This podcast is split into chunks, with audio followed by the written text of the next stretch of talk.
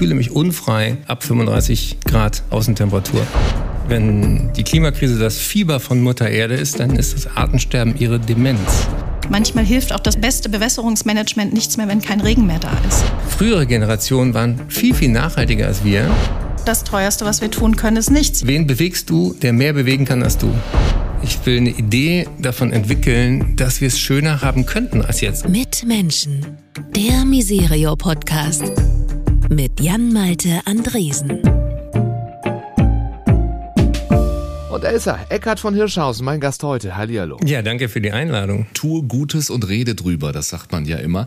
Und das war unsere Idee. Also wir reden mit Menschen, die wir kennen. Erstmal Beruf, damit wir das klären. Was würdest du eintragen in, in das Formular? Arzt, Wissenschaftsjournalist und Gründer der Stiftung Gesunde Erde, gesunde Menschen. So, da ist das Thema schon. Und Berufung? Berufung ist, äh, Themen zu verbinden, die oft in verschiedenen heute sagt man Bubbles oder Silos oder in verschiedenen Welten unterwegs sind.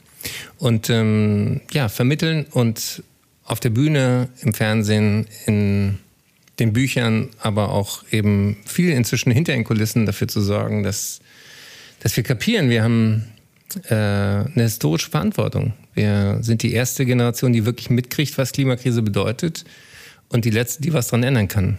Und äh, ich habe hier immer so eine kleine Weltkugel bei. ähm, die, die, Erde ist keine Scheibe und deswegen müssen wir sozusagen über unseren Horizont gucken, auch auf den globalen Süden. Immer dabei, die Erde, die Erde to go? ja, äh, ähm, die, unsere Sinne sind ja nicht dafür gemacht, globale Zusammenhänge zu begreifen. Also ähm, wir sitzen jetzt hier in Aachen, ich könnte in den Himmel gucken und dann guckt man so nach oben und denkt, ach komm, diese ganze Ökohysterie, das verteilt sich doch. Die, der Dreck, den wir hier in die Luft pusten, der ähm, wird sich genauso auflösen wie so ein Kondensstreifen oder Raucher machen ja gerne so eine scheinbar aufmerksame Bewegung, wo sie den Rauch dann, der so schwadenmäßig vor einem Ja, Nichtraucher äh, machen das, wenn ich das als Raucher sagen also. Ja, ja, das sind immer die Nichtraucher, die das machen. Und dann denken sie, das Problem wäre gelöst, ist es nicht. Und äh, CO2 misst man nicht umsonst in Tonnen, äh, ich bin auf dem Weg hierher natürlich auch wieder dran vorbeigefahren. Äh, wir haben ja hier direkt vor der Nase vor Aachen diese, diese Löcher in Mutter Erde, also diese Kohleabbau. Und wenn einem klar ist, das, was da unten fehlt, wenn man einmal in Garzweiler in diese Grube geguckt hat, das hängt jetzt alles über uns. Und als Christ äh, gibt es ja im Vater unser den zentralen Satz, wie im Himmel, so auf Erden. Und das gilt eben auch für die Klimakrise. Jetzt sind wir schon voll drin im Thema. Wir haben äh, uns überlegt, äh, um ein bisschen reinzukommen und unsere Gäste ja vielleicht auch ein bisschen anders noch zu bekommen, machen wir das, was wir die Wertschätzung nennen. Die Wertschätzung. 70 Werte haben wir einfach mal aufgeschrieben und uns erstmal gewundert, wie viele Werte es überhaupt gibt, von A wie Abenteuer bis Z wie Zuverlässigkeit. Und ich bitte meine Gäste dann immer, sich fünf auszusuchen. Nun kann ich verraten, Eckhard von Hirschhausen hat sich gleich sechs ausgesucht, weil fünf reichen ihm nicht. Ich habe sie hier auf Karten. Äh, möchtest du sie selber vortragen? Okay. Ähm also, was gibt's denn hier? Humor, äh, das ist eine, einer meiner Werte und äh, sicher auch das, wo viele äh, mich drüber kennengelernt haben. Ich habe meine erste Stiftung war Humor hilft heilen. Ähm, das war die Grundidee, dass der, dass das Humane in der Humanmedizin ein bisschen verloren gegangen ist. Und dafür habe ich dann mit den Clowns-Visiten, mit Workshops für Pflegefachkräfte angefangen.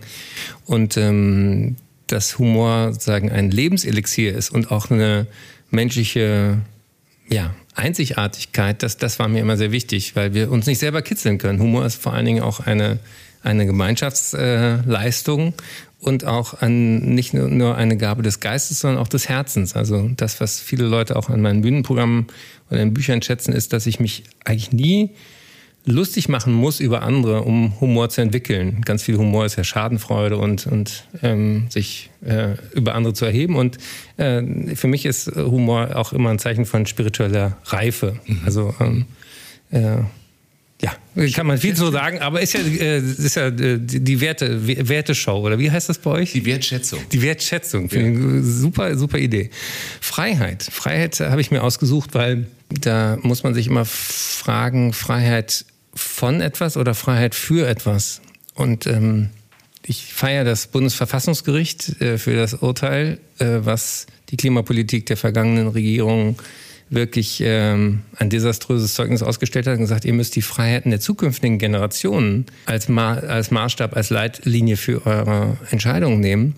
Und ähm, die Freiheitsgrade von einem Kind, das heute geboren wird, in einer heißen Welt, in einer Welt mit, mit, ja, mit Dürre, mit Hunger, mit äh, Migration, mit Kriegen zu leben, ist maximale Unfreiheit. Ja. Und deswegen ist Freiheit eben nicht, dass jeder so viel SUV und Porsche fahren kann, wie er will, sondern Freiheit ist, ähm, sich klarzumachen, dass wir extrem begrenzte planetare Spielregeln missachtet haben in der Vergangenheit. Und wenn wir das weiter tun, dann zahlen wir den Preis. Und das ist die maximale Unfreiheit. Und dieser, ähm, das Neudefinieren von Freiheit, das, das ist, glaube ich, wirklich ein Gamechanger auch in dieser Klimadiskussion, weil es immer um Verzicht geht und ja, ja. Äh, was dürfen wir nicht mehr und Verbote und, und sinnvolle Spielregeln. Ich finde, Verbote ist ein doofes Wort, aber immer wenn Menschen zusammenleben, braucht es Regeln. Und äh, FCKWs, wenn wir schon hier beim Himmel sind, äh, wurden auch nicht dadurch weniger, dass man sagt, so, probiert mal ein bisschen weniger Spraydosen zu benutzen und Kühlschränke, sondern hey, das ist total schädlich. Wir müssen es nicht benutzen. Wir verbieten es und seitdem ist es Ozonloch wieder zugegangen. Also die Freiheit der zukünftigen Generation wiegt schwerer als unsere gemeinte jetzige Freiheit. Ja, und, und Freiheit ist. Und ähm, ganz banales Beispiel: Ich fühle mich unfrei ab 35 Grad Außentemperatur. Ich, ich habe keinen kühlen Kopf, ich kann, äh, ich kann äh, mich nicht gut bewegen, ich, ich, ich hasse Hitze. Und äh, ähm, das ist eine absolute Illusion, dass wir uns an Hitze gewöhnen könnten. Natürlich gibt es viele Länder, die schon länger viel heißer sind, aber auch gerade Menschen, die äh, mir sehr, sehr am Herzen liegen. Zum Beispiel Menschen, die überhaupt äh, das, was sie essen, selber anbauen auf den Feldern. Die können ja, äh, haben keine Klimaanlage, haben kein Dach, haben keinen Schatten. Und äh, da gibt es einfach eine biologische Grenze, äh, ab der wir Menschen einfach nicht mehr leben können. Und da, wir sind ganz, ganz knapp dran und manchmal schon drüber. Ja. Wie schön, dass wir allein über diese Werte schon äh, du, alles äh, Du hast angefangen. Ja. Beharrlichkeit ist wichtig. Ich mach's mal schneller. Dranbleiben. Effizienz auch.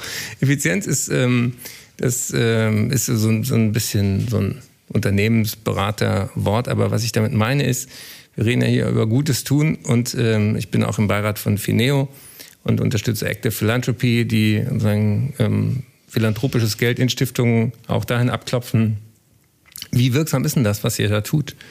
Und deswegen finde ich diese Idee von Effective Altruism auch interessant, nämlich zu sagen, wenn wir eine bestimmte Menge Geld nur haben in dem Sektor, an welcher Stelle können wir es am besten ausgeben, damit, damit das Beste für die Vielzahl von Menschen passiert. Und das ist für meine Stiftung zum Beispiel auch der Grundgedanke, wir fangen jetzt nicht an, wie die tausendste äh, Greenwashing-NGO äh, Bäume zu pflanzen, sondern wir versuchen ähm, Agenda-Setting zu machen. Wenn wir dafür sorgen können, dass, dass zum Beispiel Entwicklungszusammenarbeit auch in der aktuellen Koalitionsverhandlung eine Rolle spielt und man sich da verbindliche Ziele nimmt, 0,1 Prozent für Gesundheitsbereich in ärmsten Ländern, 0,7 Prozent von unserem Reichtum, das können wir uns ja wirklich leisten, das abzugeben. 0,7 Prozent sind sieben Promille, äh, sieben Tausendstel das ist, das ist wirksam, wenn du dafür Leute bezahlst, Profis. Und ähm, deswegen ist Effizienz äh, auch hier bei den Werten. Fröhlichkeit, fröhlich soll mein Herz springen, ist eins meiner Lieblingslieder im Gesangbuch. Äh, ich bin ja evangelisch, darf man das hier sagen? Das darf man hier sagen, ja.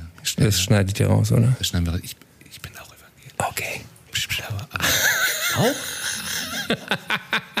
Spricht für die konfessionelle Offenheit von Miserio. Aber äh, zum Thema evangelisch sein habe ich eine super Anekdote. Äh, und Gesundheit ist wichtig natürlich. Und äh, globale Gesundheit beginnt eben oft bei sehr, sehr einfachen Dingen, die wir, die wir verändern können. Und äh, wo der Hebel groß ist, eine Milliarde Menschen hat neglected tropical diseases.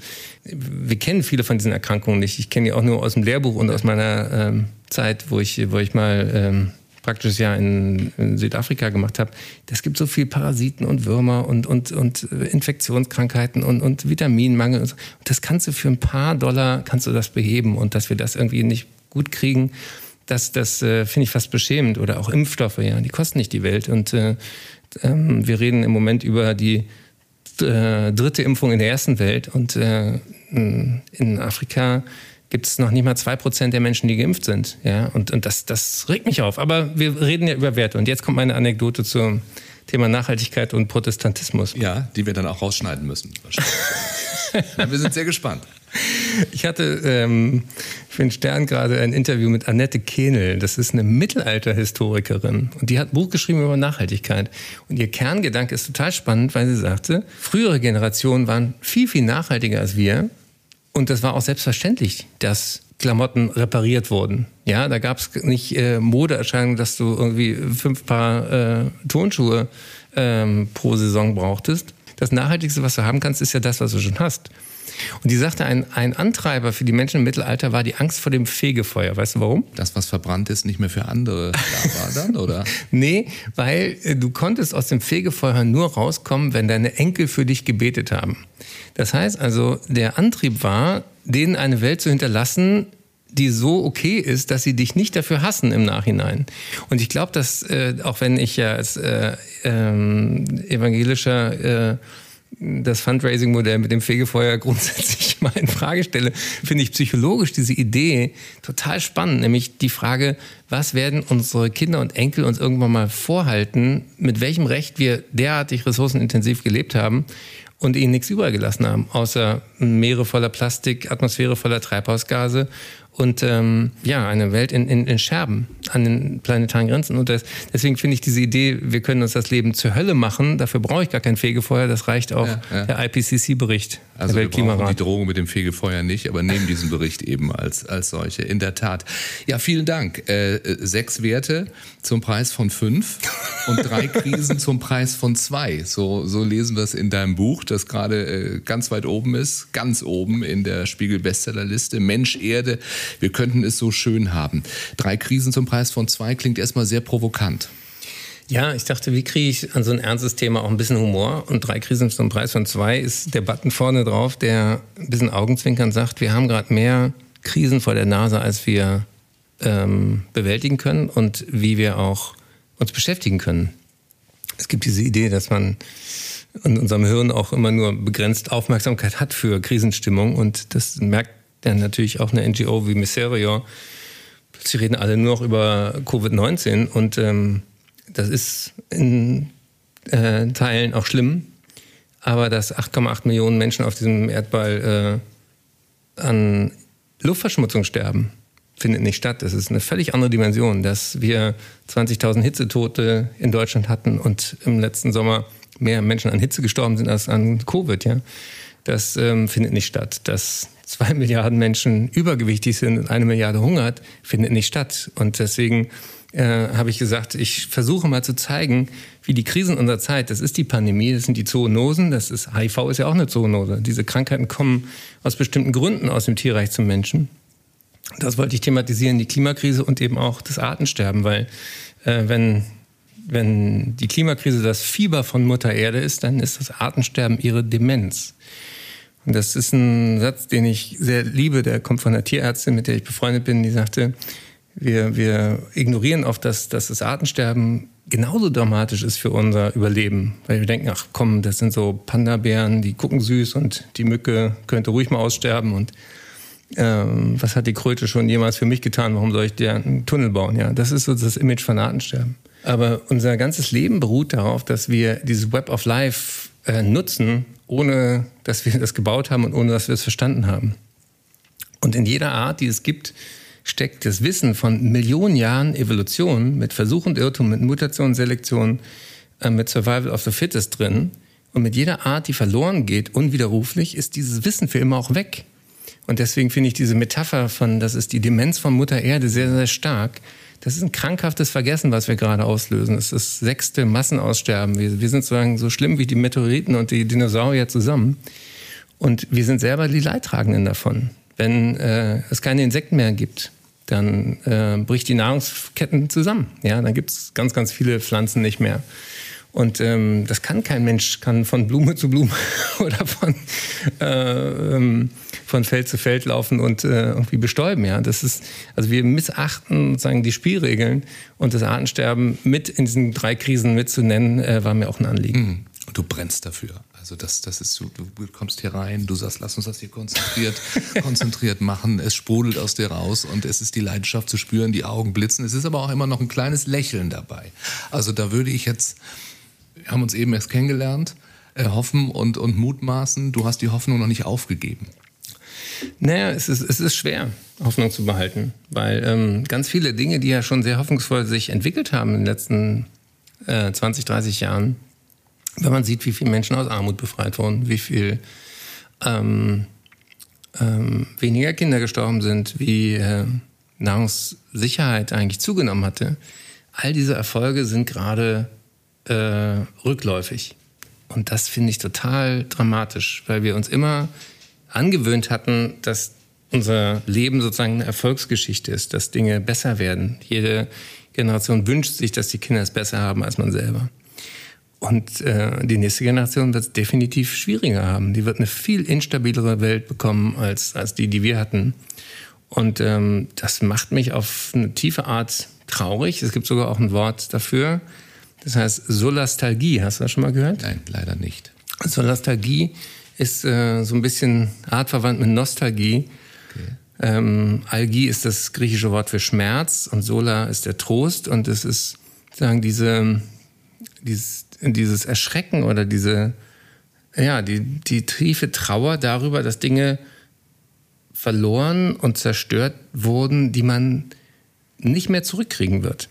Und ähm, wo wir hier vorhin schon über den Kohlewahnsinn ähm, im, im Revier gesprochen haben, äh, ursprünglich kommt dieses Wort Solastalgie aus der ähm, aus Australien von Menschen, die sagten, wie sie auf dem Weg zur Arbeit einen Umweg fahren, um nicht in diese Kohlegruben reinzuschauen. Weil da waren mal Häuser, da waren mal Bäume, da waren mal Menschen. Und das wurde alles sozusagen dieser Energie der dreckigsten und, und gesundheitsschädlichsten Energieformen, nämlich dem Kohleverbrennen, geopfert. Und äh, das macht nicht nur was mit der Atmosphäre, das macht auch was mit der Seele. Das ist etwa eine Dimension, die bisher auch in der Klimadiskussion kaum vorkommt. Erstens, was macht es mit der menschlichen Gesundheit? Das ist ja mein Steckenpferd.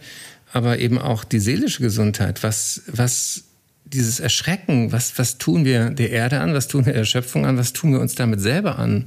Das, ähm, das schwingt schon mit. Und man sieht es auch bei Umfragen bei Kindern äh, und Jugendlichen, die überlegen, ob die selber überhaupt noch Kinder haben wollen und das ist doch äh, sozusagen die Bankrotterklärung, wenn du das Gefühl hast, eigentlich willst du auf diesem Planeten gar nicht mehr in der nächsten Generation dieses Risiko aussetzen, dann, dann äh, ist, ist das ein ernstes Zeichen. Mhm. Gleichzeitig denke ich, wir sind in den letzten drei Jahren bewusstseinstechnisch viel weiter gekommen als in den letzten 30 Jahren zusammen so gefühlt.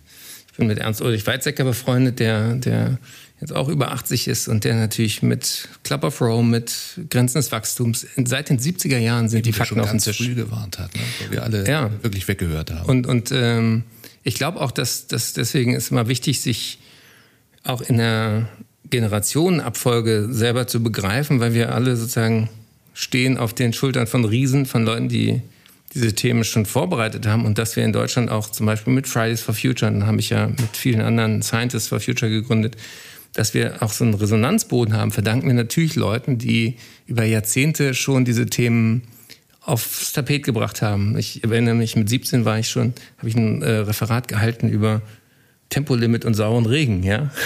Und wir hatten immer noch vier Jahre Andreas Scheuer, ja. Also 40 äh, Jahre später. Kann, da kann man schon an dem, an dem Fortschritt der Menschheit ein wenig zweifeln. Ja. Äh, aber ich meine, die Tatsache, dass jetzt ein Buch wie deines, ähm, also erstmal ist es ja schön, dass jemand wie du, der, ich meine das nicht despektierlich, eher ein Massenpublikum bekannt ist oder auch bedient ja mit dem, was du äh, in dem anderen Beruf machst, dass der jetzt warnt, dass der diese Bücher schreibt, dass dieses Buch eben auch ganz oben auf der Bestsellerliste ist. Äh, also die Message wird ja angenommen. Oder sind es nur die, die es hören wollen, die dann auch dieses mhm. Buch kaufen, die diesen Podcast einschalten und jetzt noch nicht abgeschaltet haben?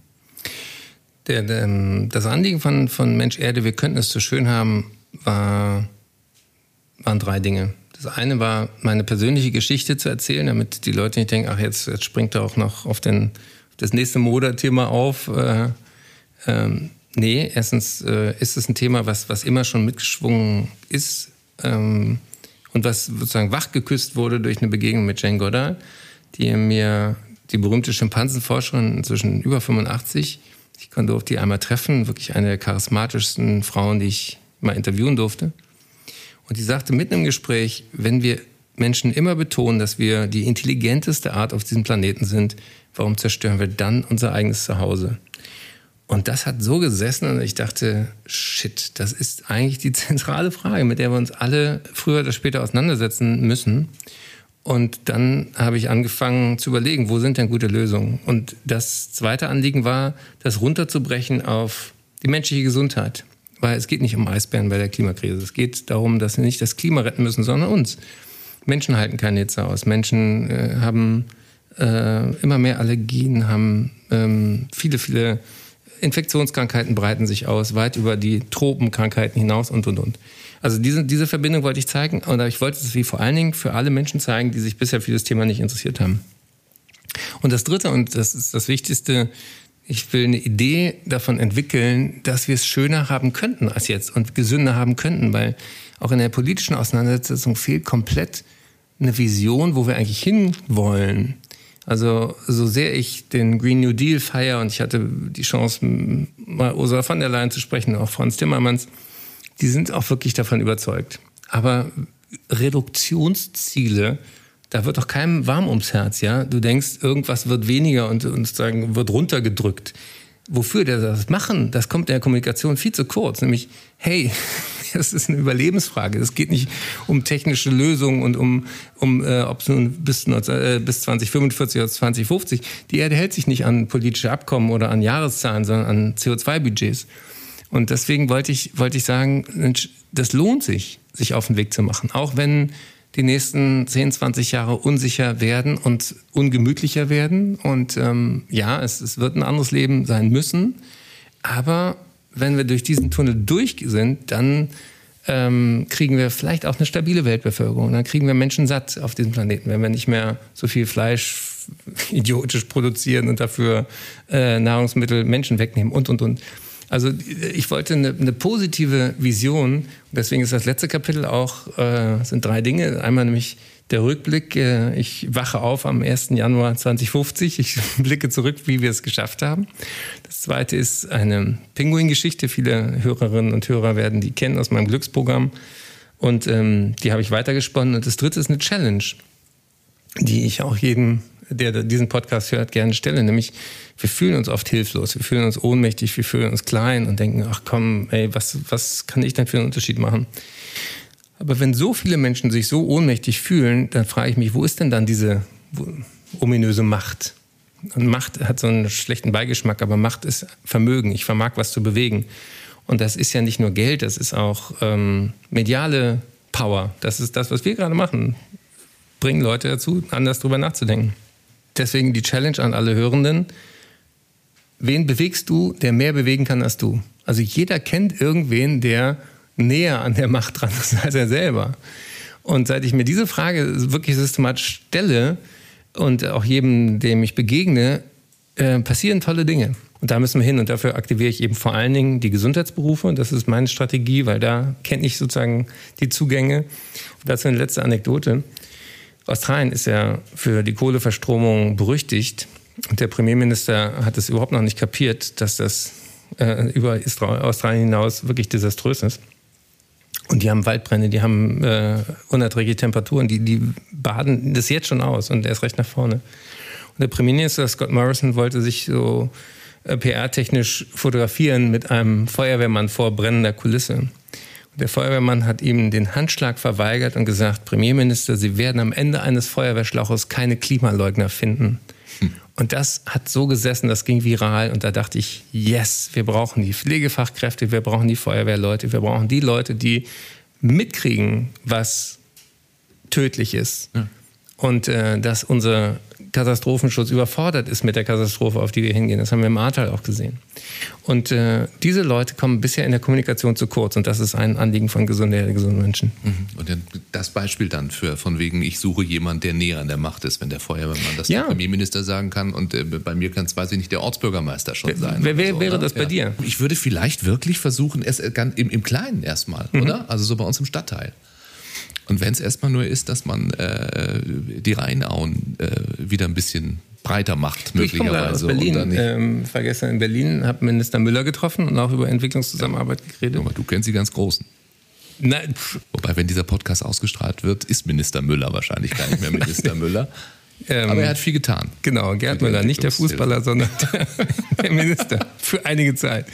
Ähm, aber der, der, der Punkt war, ähm, ich, ich bin durch die Friedrichstraße gelaufen und äh, wo du gerade sagtest, äh, was kann man in seinem Viertel tun, da ist inzwischen ein Teil für die Autos gesperrt und das ist irre, wie plötzlich wieder da Cafés sind, wie Menschen mit dem Fahrrad da durchfahren, wie viel entspannter und äh, ja, fröhlicher das Leben ist durch so eine kleine Maßnahme. Und deswegen, ja, fangt an vor Ort was zu verändern und entdeckt die Freude, die es macht. Und entdeckt, dass äh, auch andere GesprächspartnerInnen hier schön werden. Ja, ja, die kommen jetzt. So ist nicht. Das haben wir uns gedacht. Erstmal der Gast und dann bringen wir den Gast geredet. zusammen. Was, was? Aber wir müssen einmal das Fenster zumachen, denn hier kommt ein äh, Extremwetterereignis. Extremwetterereignis gerade über Aachen.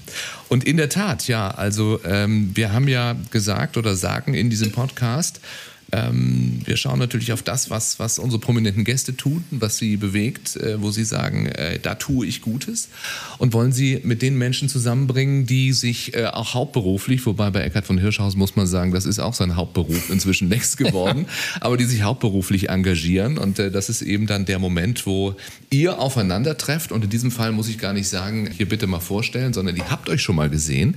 Annika Schröder ist bei uns, ich sag mal die Frau fürs Klima bei Miserio. Halli, hallo.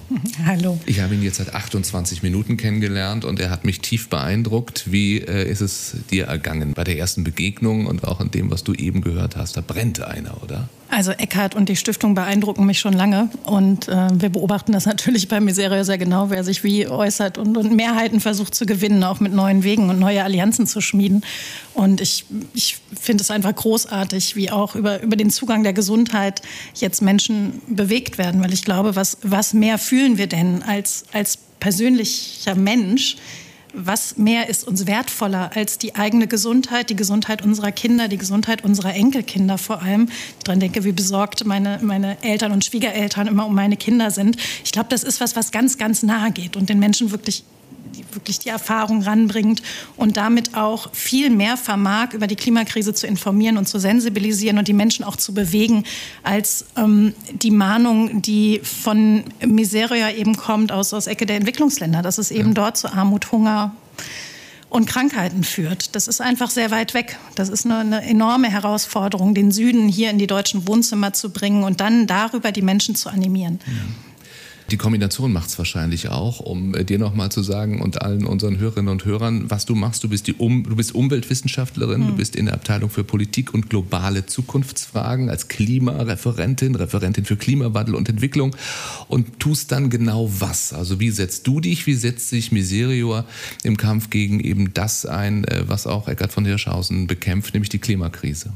Ja, wir haben ja als Miseria nicht nur den Beitrag, den Ärmsten der Armen zu helfen, sondern auch den Mächtigen ins Gewissen zu reden. Und gerade bei der Klimakrise und anderen Umweltkrisen ähm, ist es dringend nötig. Ähm, wir haben im Grunde genommen ist meine Aufgabe, diejenige Übersetzerin und Vermittlerin zu sein. Geschichten von Menschen, die heute schon von der Klimakrise betroffen sind, die Angst haben, in Zukunft sich selbst, ihre Kinder nicht mehr ernähren zu können, die ihre Heimat verlassen werden müssen, die Friedhöfe, die Verbindung mit den Ahnen. Diese Geschichten ähm, den Menschen in Deutschland, aber auch politischen Entscheidungsträgerinnen und auch der Kirche näher zu bringen, damit die sich mehr engagieren für den Klimaschutz. Aber auch dafür, dass wir endlich mehr tun, um Menschen, die unter der Klimakrise, die wir mit verursacht haben, leiden, auch zu unterstützen. Finanziell, aber auch mit Know-how und Vernetzung. Wir sprechen immer davon, dass die ärmeren Länder durch Bevölkerungswachstum zur, zur großen Klimabedrohung werden. Ist das so? Es ist, ein, es ist ein enormer Ablenkungsdiskurs von unserer eigenen Verantwortung. Mhm. Anders kann ich das nicht bezeichnen. Wenn ich noch sehe, dass wir heute noch als deutscher Bundesbürger im Durchschnitt neun Tonnen pro Kopf zur Klimakrise beitragen, aber sehr bevölkerungsreiche Länder wie Bangladesch zum Beispiel ähm, kaum die Tonne erreichen pro Person, dann liegt doch die Verantwortung noch bei uns. Dann ist nicht die Herausforderung, dass mehr Bangladeschis diese Welt bevölkern, sondern mehr Menschen in ein Wohlstandsmodell schlittern, das darauf basiert, fossile Rohstoffe auszubeuten unter enormen Umweltbelastungen vor Ort, zum Beispiel in Afrika, wo, wo Trinkwasser verschmutzt wird, wo Menschen vertrieben werden. Dieses dann hier zu verbrennen, CO2 zu verursachen, was dann wiederum Lebensräume für Menschen und Tiere auf anderen, in anderen Teilen dieser Welt zerstört. Ja. Und ähm, da ist die Frage nicht, sind wir zu viele Menschen, sondern wie leben diese Menschen? Es gibt diesen, diesen schönen Spruch, die Welt hat genug für jedermann, aber nicht für jedermanns Gier. Und ich finde, die wird in der Klimakrise sehr, sehr deutlich. Gleichwohl muss ich auch sagen, dass wir durch die Klimakrise an einen Punkt kommen, wo die Menschheit nicht genug für jedermann hat, selbst wenn wir uns alle zurücknehmen. Und das macht mir große Angst, dass die Entwicklungsspielräume für andere Menschen extrem begrenzt sind. Eckert hat eben erwähnt, wir hatten immer die Hoffnung auf eine bessere Zukunft und die konnten wir auch Menschen in Entwicklungsländern in unseren Projekten immer vermitteln. Die Hungerzahlen sind zurückgegangen, die Zahl der Menschen, die in extremer Armut leben, ist zurückgegangen, obwohl wir ein hohes Bevölkerungswachstum haben. Und jetzt sehen wir überall, dass auch die Erfolge in, in unseren eigenen Miserio-Projekten massiv bedroht sind durch die Klimakrise. Manchmal hilft auch das be beste Bewässerungsmanagement nichts mehr, wenn kein Regen mehr da ist. Ähm, die, die das beste Projekt, das Zukunft in ein Dorf gebracht hat, in dem Menschen plötzlich alle Bildung haben, zur Schule gehen können, Einkommen erwirtschaften, ähm, eine Landwirtschaft betreiben, die, die sie glücklich und, und satt macht wenn dort der Meeresspiegel steigt, die Böden versalzen, ähm, gar das ganze Land unter Wasser geht, dann sind da auch Entwicklungserfolge bedroht, die, die letztlich deutsche Bundesbürger mit ermöglicht haben. Und das macht uns echt große, große Sorge. Und da ist jetzt wirklich die Zeit gekommen, die Klimakrise zu begrenzen, mhm. die Bremse zu ziehen und, und sich nach Wegen umzusehen, wie man trotz der Klimakrise würdevoll in diesen Ländern weiterleben kann. Wenn wir aber doch jetzt erkennen durch Eckhardt auch, dass äh, es uns an den Kragen geht, wenn wir das endlich verstanden haben, haben, helfen wir dann nicht noch viel mehr erstmal uns als anderen, weit weg aus unserer Sicht? Nein. Da, da darf ich Annika mal beispringen. Ja. Das äh, ist toll, dass, dass, du so viele Aspekte mit einbringst, die, die diese Vernetztheit auch zeigen. Und ähm, ich habe in meinem Buch Mensch Erde, wir könnten es so schön haben, ähm, ein Kapitel drin, retten Frauen die Welt? Und ähm, die Antwort ist ja. Weil ähm, Bildung für Mädchen, Bildung für Frauen der Gamechanger für Klima ist. Und das war ein Zusammenhang, da muss ich erst auch wieder durch eine Frau drauf gestoßen werden. Äh, von Catherine Wilkinson in Climate Drawdown, ein amerikanisches Projekt, die die wirksamsten Wege, äh, CO2-Emissionen einmal zu vermeiden und aber auch ähm, wieder aus der Atmosphäre zu entfernen, äh, aufgelistet haben. Und da ist Bildung für Frauen ganz oben. Und da braucht es sozusagen drei Zwischenschritte, um zu verstehen, warum. Ähm, es ist normal, dass man erstmal denkt, wir sind einfach zu viele. Und ich mag dieses Wort Überbevölkerung nicht, weil wer sagt denn, wer über ist? Das hat Annika ja sehr präzise gesagt. Ähm, es ist nicht die Menge an Menschen, sondern es ist der Lebensstil, der, der tödlich ist. Und ähm, das geht zum Beispiel auch los mit, mit Fleischkonsum, mit, ähm, mit der Frage, ähm, wer von uns hat Zähne, wer kann selber kauen dann brauchen wir keinen Wiederkäuer zwischen einem essbaren Getreide, Soja, Mais und uns. Ja, das ist totale Verschwendung. Das ist, äh, das ist pervers, dass wir Regenwald, und das wird immer so als die Lunge der Erde äh, apostrophiert, nee, das ist unser Beatmungsgerät. Ja? Ohne die äh, Regenwälder sind wir alle am Arsch. Und das äh, verbrennen wir, das zünden wir an, das roden wir, um noch mehr Tierhaltung zu ermöglichen. Nur mal um so eine Idee von den Mengenverhältnissen vor 10.000 Jahren gab es ähm, 1% Menschen in der Biomasse auf dem Land. Und 99% war, war der Wildnis überlassen. Und jetzt sind wir ein Drittel Menschen, zwei Drittel Nutztiere von Menschen.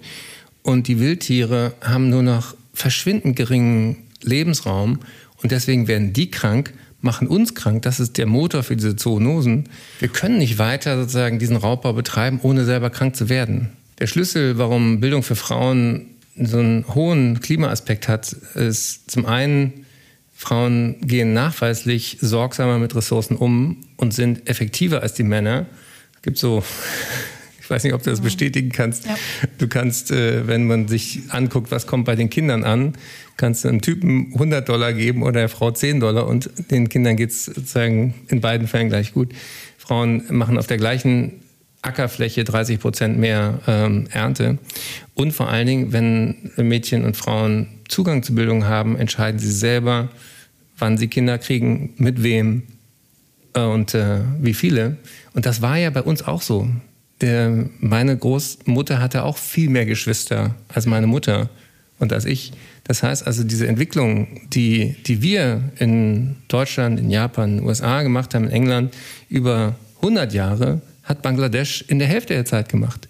Das heißt, wir brauchen jetzt noch ein bisschen Geduld und vor allen Dingen massiv ähm, Transfer von Ressourcen, von Wissen, von Bildungschancen ähm, in Länder des globalen Südens. Dann könnten wir zur Mitte dieses Jahrhunderts äh, sozusagen den Peak erreichen, zum Ende des Jahrhunderts auch eine stabile Bevölkerung haben und der große, große Knackpunkt wird dann sein, kriegen wir eine Idee von einem guten Leben hin, was nicht an Ressourcen verballern gekoppelt ist. Also wenn ich mit mir auch zufrieden sein kann und ein gutes Buch lese oder Musik mache oder äh, gemeinsam singe oder äh, meinetwegen auch ins Kino gehe und einatmen und ausatmen, ist mein CO2-Verbrauch ja viel, viel geringer, als wenn ich immer glaube, ich muss nach Bali fliegen, um mich selber zu finden ich glaube, dass eigentlich Corona die Chance ist, mal innezuhalten und zu überlegen, was hat uns denn gefehlt in der Lockdown-Zeit? War es Konsum oder war es Gemeinschaft? Und mein klares Votum ist, es war Gemeinschaft und auch hm. singen können. Was viele gesagt haben und was viele für sich erkannt haben, aber die Frage ist ja wirklich, ob es so nachhaltig dann auch, auch bleibt bei den, mhm. bei den Menschen. Also die Gefahr und die, die äh, große Angst ist ja, dass es wieder losgeht mit Bali. Und deswegen, diese Frage, deine, deine Frage war ja, führt uns die Bedrohlichkeit der Gesundheit der eigenen Vulnerabilität und Fragilität hier dazu, noch isolierter oder noch egoistischer zu werden. Ja, und, und, noch weniger, ähm, weiß ich nicht, auch Miserio zu geben zum Beispiel. das, könnt, das, das kann, äh, ist durchaus eine Gefahr. Das kann ich nicht bestätigen. Das kann ich nicht bestätigen, Erzähl. zum Glück. Wir haben tatsächlich einen, einen Spendenzulauf gehabt zu Beginn der Corona-Pandemie. Also die Menschen haben sich nach wie vor wahrgenommen als globale Solidargemeinschaft. Und haben gesagt, anderen Menschen geht es noch schlechter als mir. Die haben wahrgenommen, ich kann in Sicherheit sein, ich habe ein Dach über dem Kopf, ich habe ein sicheres Zuhause.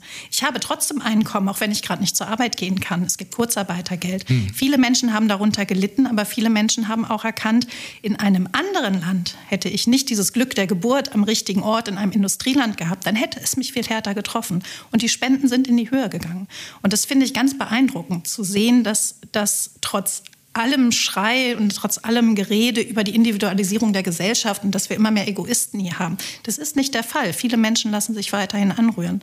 Und ich glaube ganz, ganz fest, dass diese Erfahrung von Verwundbarkeit, ja, sie kann zur Abwehr, zum Mauerbau führen. Das versuchen ja auch Kräfte auszunutzen. Aber der Großteil der Menschheit und der Bevölkerung auch in Deutschland lässt sich dazu hinführen, sich dann noch stärker zu engagieren. Und das hilft natürlich auch Menschen in Entwicklungsländern, wenn wir die Klimakrise begrenzen können. Ähm, nur ein Teil des Landes absäuft und nicht das gesamte Land. Wenn einige Inselstaaten erhalten bleiben, weil wir die Klimakrise haben begrenzen können, dann haben wir auch für die gesamte Menschheit was erreicht. Und umgekehrt glaube ich, dass wir in einer Welt, in der es uns dann besser geht, auch wieder mehr in der Lage sind, um uns, uns um andere zu kümmern. Und ähm, das ist aber kein, der Norden hilft dem Süden. Es geht ja in beide Richtungen. Hm, Wir können ja auch unfassbar viel lernen. Und das hat ja jetzt gerade stattgefunden in dieser Krisenzeit. Was haben wir gelernt von, von, haben wir nicht geschaut, was ist denn in der Ebola-Pandemie in Afrika passiert? Wie ist es ihnen gelungen, diese Herde immer wieder zu begrenzen?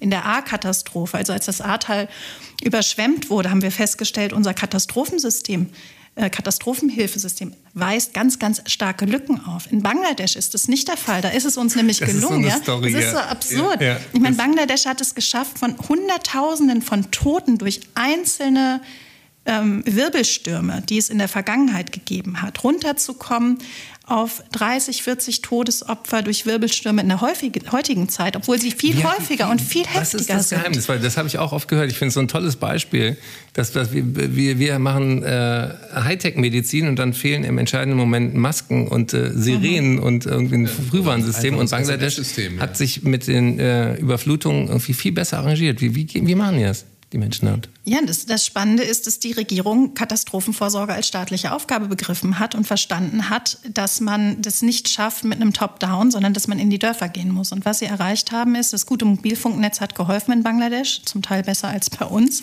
ähm, muss man festhalten. Also, Weg von Köln hierher ein Telefonat zu führen, ist gar nicht einfach. Ja, während man in der Kohlegrube vorbeifährt, hat ja. man meistens kein Netz, das stimmt. Und ähm, in Bangladesch ist es aber möglich, übers Mobiltelefon jederzeit Marktpreise zu erfahren für Nahrungsmittel, ähm, die Wettervorhersage für den nächsten Tag zu erfahren und eben auch eine Warnung zu erhalten, wann, wann die nächste Katastrophe droht. Ähm, und dann gibt es Notfallpläne für jede Gemeinde, für jede Schule. Es gibt Notfallpläne ähm, Übungen auch äh, für die Gesellschaften am laufenden Band, sodass jeder weiß, wie er sich selbst und andere schützt, wen er zu informieren hat, wohin man geht, wo ein sicherer Ort ist, der hochgelegen ist, wo ein Schutzbunker vorhanden ist. Tausende wurden gebaut. Das ist auch ein enormer Kostenfaktor, diese Schutzbunker zu bauen. Die kosten schon mal eine Million, weil die sehr tief im Schlick verankert werden müssen und, und auch sehr massiv sein müssen, ähnlich wie so ein Bombenschutzbunker im Grunde genommen. Also es sind sehr, sehr hohe Kosten, die da auch entstehen, aber das Geld wurde in die Hand genommen und so hat man die Bevölkerung schützen können. Das Problem ist natürlich nach wie vor, dass zwar Menschen bei Leib und Leben geschützt werden konnten, aber die Schäden an Haus, die Schäden am Feld trotzdem vorhanden sind. Und da hat man noch keine Lösung gefunden. Mhm. Also Menschen, wir sagen, also in Bangladesch leben Millionen von Menschen, die eben nicht mehr zurückkehren nach einem mhm. Unwetter in ihre Heimatorte. Und wenn sie zurückkommen, finden sie versalzenen Boden wieder und fragen sich, wie sie neu anfangen. Und diese, diese Frage, wie überleben denn die Menschen jetzt in einem Land, das sich so verändert hat? Da gibt es spannende Lösungen vor Ort, aber die müssen auch weiterhin unterstützt werden. Die müssen einerseits unterstützt werden und andererseits vergessen wir unsere Hochnäsigkeit und können sehr viel auch von diesen Ländern lernen. Dann. Absolut. Also da werden Felder einfach auf schwimmende Inseln verlegt. Vieh während der, mhm. der Taifunzeit auf, auf schwimmende Ebenen gebracht. Da werden Nahrungsmittel inzwischen auf den Hausdächern angebaut, statt sie in den Überschwemmungsgebieten anzubauen. Ich erkenne ähm, diesen Film. Es ist unfassbar, 2040? was die Menschen da bereit sind zu leisten. Den Film, wie heißt er? 2040 heißt der. Das ist äh, ein, Australier, hat eine vierjährige Tochter und äh, denkt, ja. wenn die, die wird das Jahr 2040 erleben, was, was, wo gibt es gute Lösungen? Der kommt auch nach Bangladesch und schaut sich die Energieversorgung an.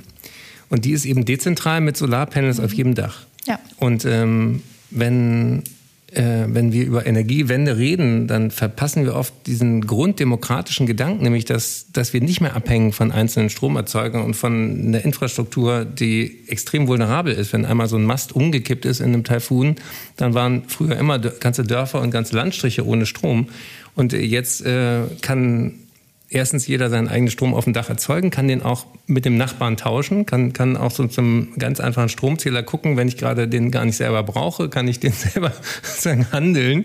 Und so ein, so ein Netzwerk ist viel weniger ähm, verletzlich als, äh, als unsere. Also da denke ich auch, Mensch, geil, warum, warum äh, lernen wir da nicht mehr von?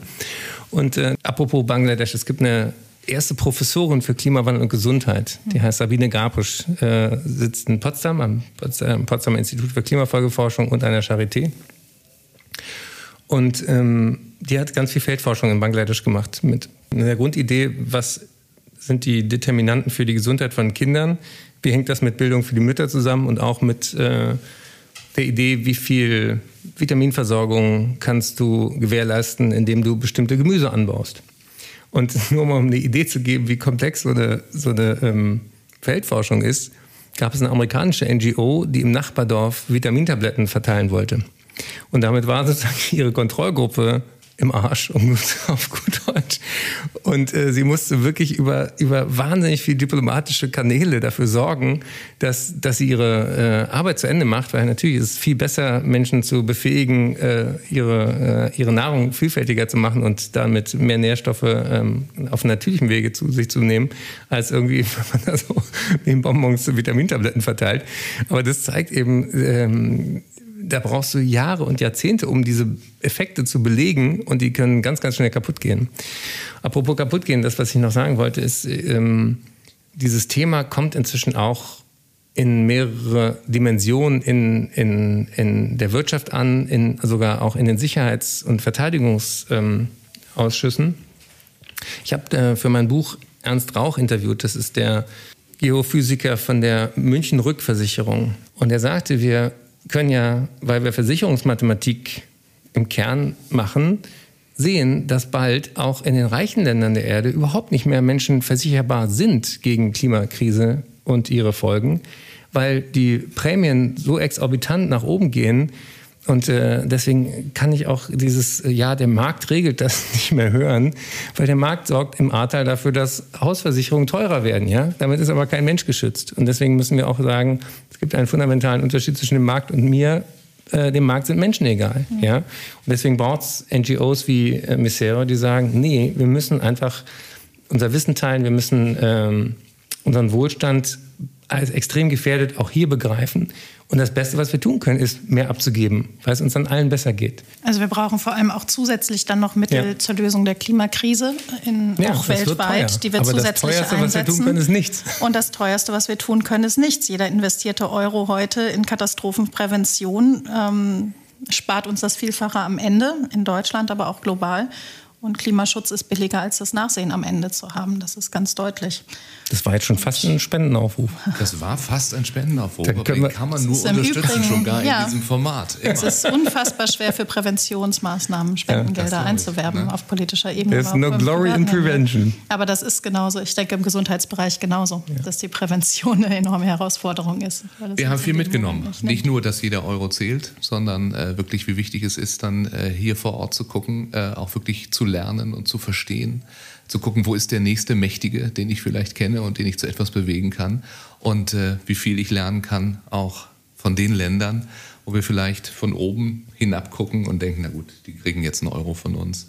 In Wahrheit wissen die in vielen Dingen schon viel besser Bescheid als wir hier offenbar.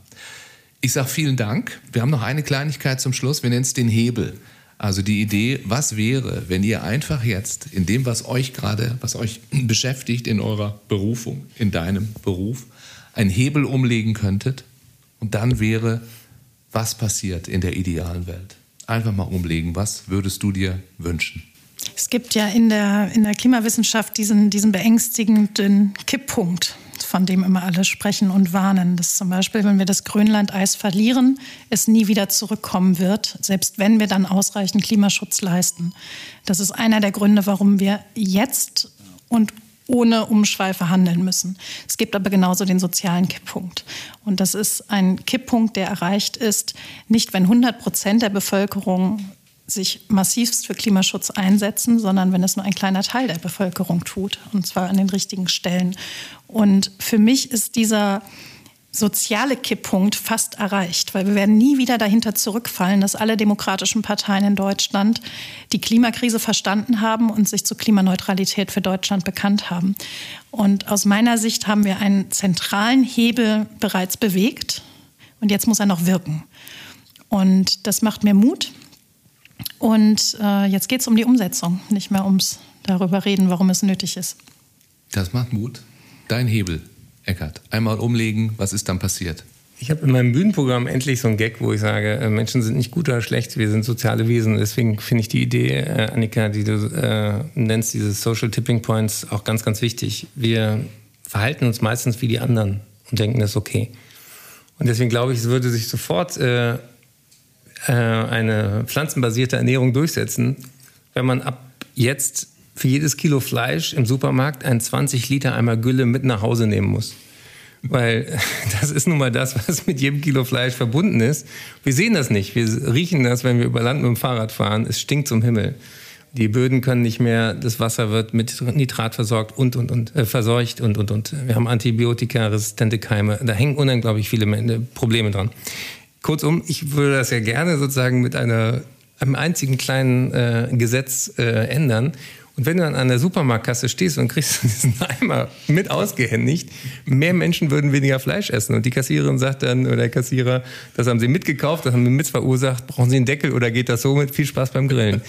Und vielleicht braucht es einmal ein großes Grillfest. Jeder von uns hat rechnerisch 400 Nutztiere auf dem Gewissen heute, die heute da sind. Und äh, wenn wir einmal zu einem Jahresende die alle mal grillen und alle, die Fleisch essen wollen, sollen sich einmal satt essen und dann ab dann ernähren wir uns pflanzenbasiert. Das wäre einer der ganz, ganz großen Hebel für mehr äh, Gerechtigkeit, für Klimaneutralität und auch für Menschen satt, satt, zu bekommen, denn das ist auch ein Menschenrecht. Und ein wichtiger Hebel für mehr soziale Gerechtigkeit auf diesem Planeten wenn wir die Menschen satt kriegen, brauchen wir pflanzenbasierte Ernährung. Dann darf das Essen nicht über die Tiermägen zu uns kommen. Und bei dieser Kette verlieren wir ja irgendwie sieben Kilokalorien ähm, pro Mindestens. Kilokalorie, die eingesetzt wird. Und, ähm, Und es ja. ist kein Verzicht, denn äh, 150.000 Menschenleben wären durch eine pflanzenbasierte Ernährung in Deutschland jedes Jahr zu retten. Wir haben weniger Herzinfarkte, weniger Schlaganfälle und darauf verzichte ich gerne. Mhm. Also so gesehen ja. ist es ein, ein, positiver Verzicht und ein Gewinn genau. für uns alle. Wir haben 220 Menschen, die jedes Jahr Opfer werden von Tötungsdelikten, also die ermordet werden, weil sie sich für den Umwelt- und Naturschutz vor allem in Regenwaldgebieten dieser Welt einsetzen. Und ein großer Teil dieser Regenwaldgebiete ist gefährdet durch die Tierzucht, die in diesen Flächen stattfindet. Entweder durch den Anbau von Soja, der da stattfinden soll, oder eben die Tierhaltung direkt. Und ich glaube, allein das ist ein deutlicher Marker dafür, dass weniger Fleisch mehr soziale Gerechtigkeit für alle bringen kann. Garantiert zwei Drittel weniger lustig, als äh, Sie mich sonst kennen. So steht es sinngemäß auf Eckart von Hirschhausens äh, Buchdeckel. Ich sage, das war garantiert zwei Drittel inspirierender als vieles andere, was man so hört, wenn ich das so sagen darf. Dankeschön. Eckart von Hirschhausen, vielen Dank und Annika Schröder, vielen Dank. Viel Hat Erfolg Spaß bei der gemacht. weiteren Arbeit. Das war Mit Menschen, der Miserio Podcast. Mehr über die Arbeit von Miserio für Menschen in Not und wie auch du helfen kannst auf miserio.de.